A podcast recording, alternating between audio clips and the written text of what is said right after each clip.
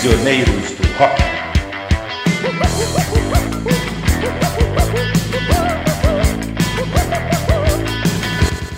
Olá, bem-vindos novamente ao Prisioneiros do Rock. Jair, Felipe e Cristian com vocês. Vamos direto aí para a última parte do Rock in Rio. Tema da semana.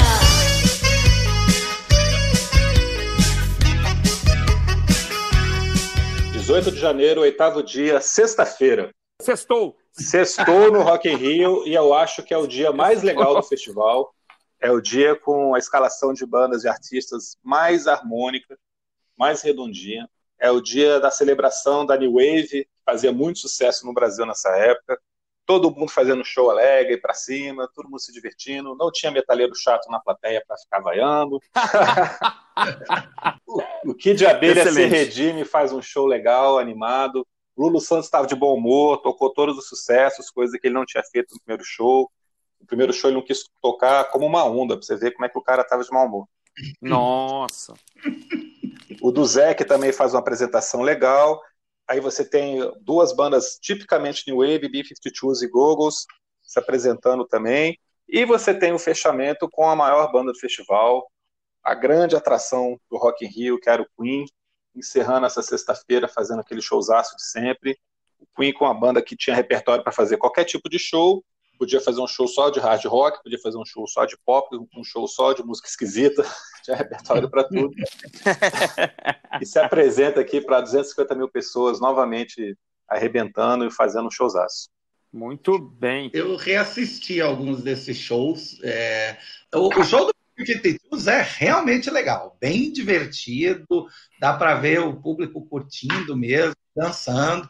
A banda tem uma, uma ótima é, vibe no palco, é, e eles aparentemente adoraram o Brasil. Né? Depois do Rock in Rio, eles foram para Salvador, é, viram, foram andando no meio, né, no centrão lá de Salvador, e de repente passou o Olodum os caras acharam aquilo sensacional, né? Tipo gringo mesmo, né? Assombrado com a diversidade cultural.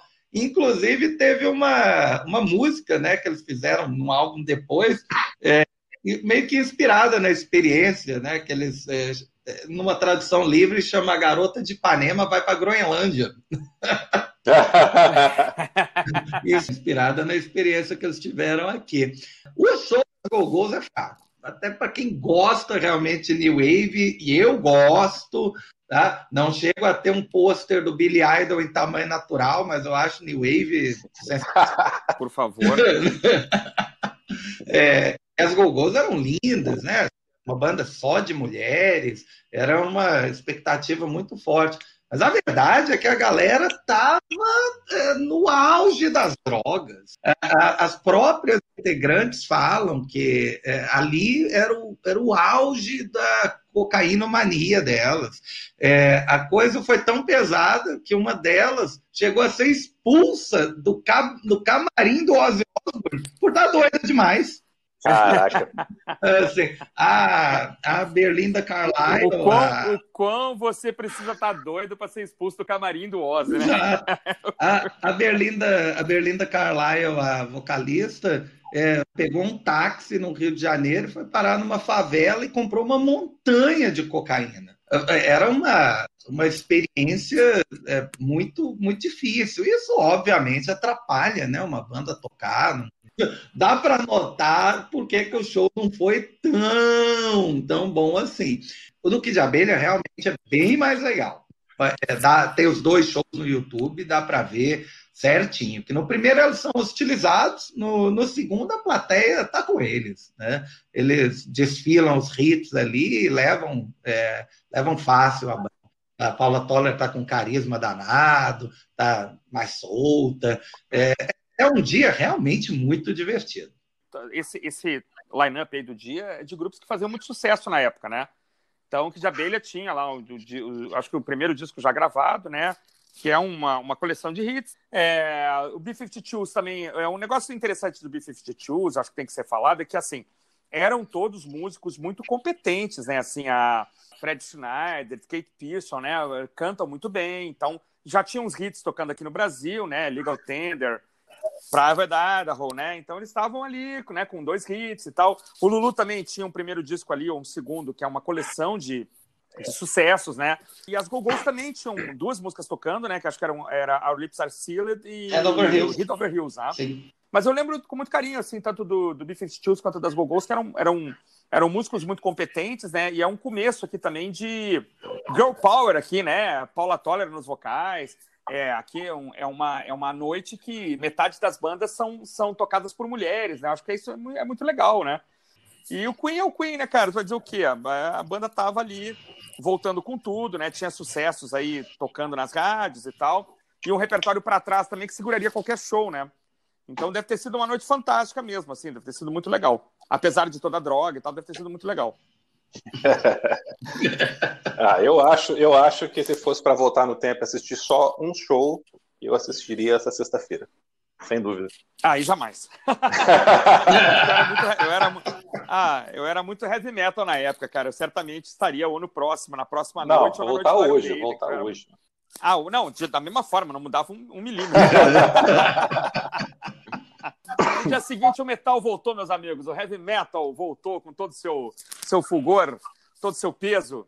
É, a primeira curiosidade desse dia é que o Erasmo Carlos ia tocar nesse sábado com as bandas de heavy metal de hard rock depois, mas ele foi trocado para o domingo para evitar novamente os problemas do, do primeiro show. Ele foi mudado para o domingo e aí nós tivemos Baby e Pepeu abrindo e depois já as bandas internacionais. Whitesnake, Aham. Ozzy, Scorpions e né? AC/DC. É, foram muito inteligentes de tirar, poupar o senhor Erasmo Carlos foi poupado de ser vaiado novamente e colocado no show de domingo, que foi um, um dia bem mais tranquilo. Certamente as bandas devem ter repetido mais ou menos os shows da, da- dos dias anteriores, né? Realmente eu não sei se fizeram alguma coisa de novo.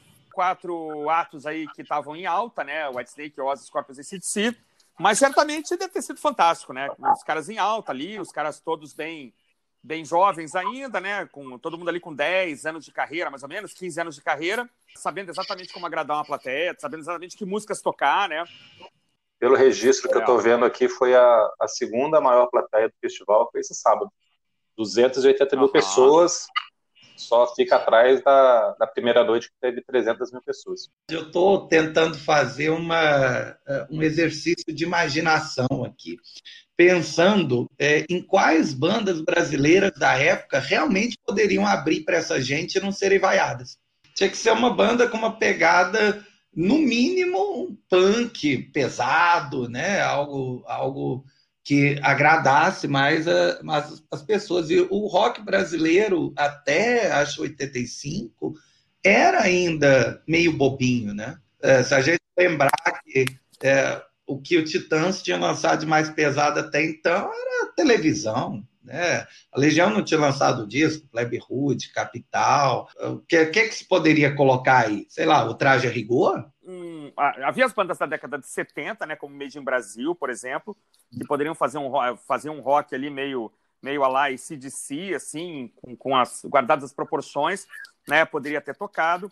Mas, assim, dava para catar alguma coisa da década de 70 ali, um Raul, sei lá, um terço. O Made in Brasil não faria feio, com certeza.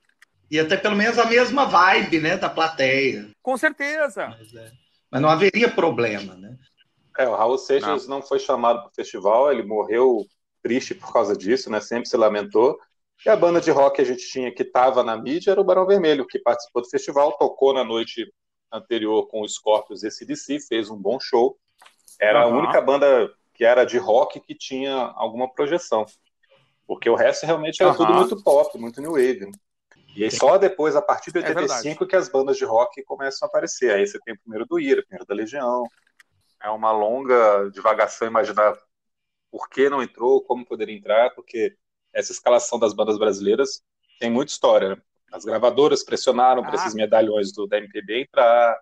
né? Os Paralamas quase não participaram do festival, eles foram chamados bem lá em cima da hora, porque a banda Aham. tinha acabado de lançar o Passo do Lu, então não era tão conhecida assim. Então tem muita história aí por conta dessa escalação. Mas vamos para a última noite, então. Última noite com Barão Vermelho, Gilberto Gil, Blitz, Nina Hagen, alemã doida, B-52s de novo, e os baluartes do rock progressivo, o grupo Yes. Não tão ah, progressivo na época, né? Acho legal a gente comentar esse show da Blitz, porque a Blitz era a maior banda brasileira da época, já tinha desde final de 82 várias músicas de sucesso, tinha lançado dois discos muito bons, principalmente o segundo, Radioatividade, que eu acho o melhor da banda.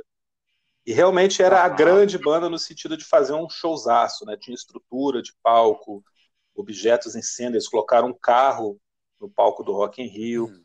tinha um completo hum. domínio ali daquele espaço, estavam fazendo centenas de shows por ano daí, desde 83, mas que chegam no momento do Rock in Rio, eles estavam ao mesmo tempo super reconhecidos, super famosos, mas com brigas internas super pesadas, ninguém mais se aturava, estavam reclamando uhum. por causa de grana uns com os outros, por causa de composições, quem que faz, quem que faria as letras. Eles não se suportavam mais por causa da convivência há tanto tempo. Então, é o último grande show da Blitz. Depois disso, eles a banda, a formação original se desfaz. O, eles, o terceiro disco não fez sucesso. Então, uhum. isso também pesou. Então, você tem a, a banda chegando ali no, no, seu maior palco, a sua maior plateia, mas meio que passando o bastão para a nova geração, que estava chegando com força do, do, rock nacional. A banda que começa o, o rock dos anos 80, mas que já estava esgotada ali. Então, acho que é um momento muito significativo, muito simbólico esse show da Blitz no último dia, sendo o último grande show da, da carreira da banda. Muito interessante isso, cara. Realmente eles estavam estavam é, tinham passado ali um ano e meio absolutamente dominando né, as paradas e, e a mídia em geral, né, aparecendo e, e, e né, sempre em, em, em altíssima é, exposição, né? E concordo plenamente. É, é, é, um, é simbólico, é um, é um fechamento para que em 86 ali começasse a aparecer uma, uma nova geração. Mas que rápido que foi, né? Sim. Como a Muito rápido. Foi mesmo uma estrela cadente, né? Assim, assim como apareceu, desapareceu logo, né? Virou uma banda de, de revival só, né? É, como todas as bandas que tem essa super exposição, né? Você pegar o RPM, então, é mais curto ainda, o tempo que a RPM faz sucesso. É verdade. Não dá é dois verdade, anos é ali. Dois anos depois que a banda lançou o primeiro disco, ela já estava implodindo também. É, o que eu, eu poderia comparar, assim, o sucesso que o Rich fez, né? Mas o, Rich, evidentemente, não era uma banda, mas era, em termos ali de, de rock pop nacional, o Rich tinha feito um, um sucesso, mas a Blitz eh, atropelou tudo e todos, né? Sim. É. é. vendeu, vendeu muito, né? Acho que, assim, o sucesso poderia ser comparado ao que os Secos e Molhados provocaram é, dez é. anos antes, talvez, né? Um pouco menos, Bem um pouco mais. E você falou do Rich, né? Outra e coisa não... interessante, o Rich não ter participado do Rock in Rio é muito louco, né? Exatamente. Bem, porque ele bem tinha feito um sucesso, um, tinha... um sucesso gigantesco dois anos antes daquele disco. Apesar ah, que o, o Voo de Coração um era problema, disco, né? É, Voo de Coração, que pô, tocou 10 músicas de rádio. O Hit tinha um problema muito com grande com a, com a, própria gravadora. E aí era a gravadora do Roberto Carlos.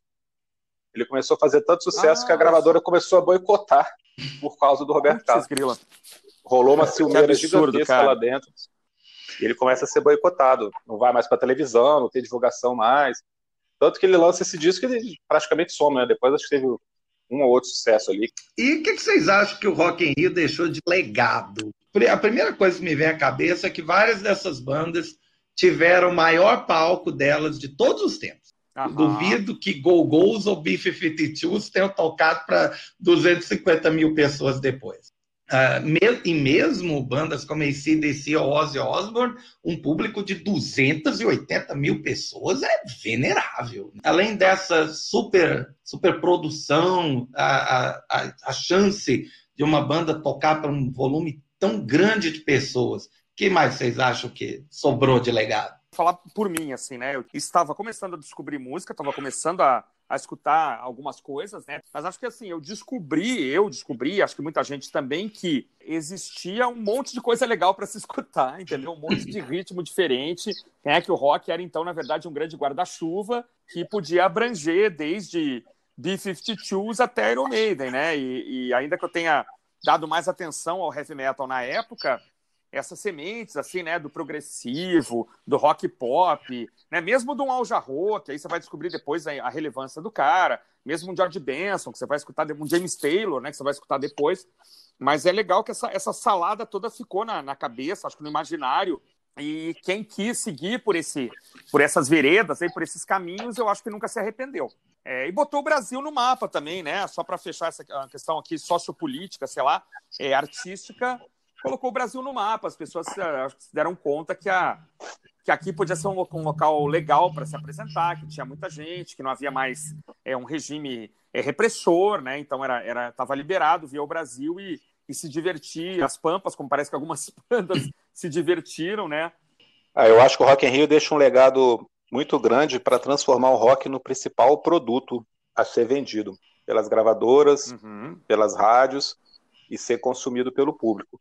O, o rock vira a grande novidade, aquilo que todo mundo queria escutar. Então você tem uma enxurrada de discos sendo lançados depois do Rock in Rio, uma quantidade enorme de bandas que vão surgir, e você tem por, por mais alguns anos o, o, rock como o principal produto da mídia. É, além uhum. disso, você teve uma mudança profunda em como fazer um show no Brasil. Depois de você tocar uhum. no palco do Rock in Rio com uma plateia gigantesca, ninguém mais queria fazer show em danceteria com som ruim, sem estrutura nenhuma, sem condições legais. Você começa a ter uma preocupação com o som, com a luz, com o palco. Uhum. Então você profissionaliza os shows de rock no Brasil por causa disso e permite que Verdade. outros festivais surjam depois, mas as próprias bandas começam a fazer shows melhores. Só você ver a turnê do RPM que começa no final de 85, já tinha um nível de primeiro mundo.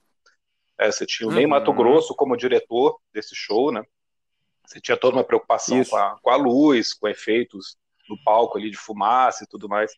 Então você transforma o show num, num grande evento. Até o roteiro, né? Sim. Você tem um roteiro para o show, né? Ele vai começar é, assim, qual vai ser a música que vem depois, trocar de roupa, essas frescuras todas. Mas, mas você falou, isso é muito importante, né? A música que abre, qual vai é ser verdade. a segunda, se no meio vai ter um intervalozinho ali para a galera dar uma respirada, depois você fazer os sucessos ali pro final, pro bis e tudo mais. E que, é com verdade. certeza, as pessoas e... aprenderam muito vendo o show do Yes, vendo o show do Queen, do Iron Maiden, né? Que eram bandas já. Que era o State of fazia... the Art ali, né? O State of the Art, né? Isso, da, perfeito. Da, da... Exatamente. E aí eu só não sei se os, se os organizadores aprenderam a não fazer essa mistureba. Porque no futuro, se a gente for falar, ano que vem, ano que vem nós temos os 30 anos do Rock in Rio 91, a gente vai falar sobre isso e estavam lá Elba Ramalho, Roupa Nova e, sei lá, Supla e é, Happy Mondays, Delight, mas isso é um assunto para uma outra para um outro programa, né? É, o ano que vem você tem os 30 anos do segundo e os 20 anos do terceiro, né? Ah, é verdade. E, 91 e 2001. Assunto, né? e os 10 anos do quarto, que é o... é, ué. O, Coldplay, né, é, da época que veio Coldplay. É, que é a volta, né, depois de 2001 fica 10 anos sem ter show no Brasil. Né? Aí depois vira, começa a ser regular, né? Então é isso aí, pessoal, acabamos a nossa série de episódios sobre o Rock in Rio 1, Outros vieram, também farão aniversário no próximo ano, vamos falar sobre eles também. E você sabe, esse tipo de assunto você encontra aqui no nosso podcast Prisioneiros do Rock. Um abraço aos meus amigos e até mais. Grande abraço. Falou, valeu. Prisioneiros do Rock.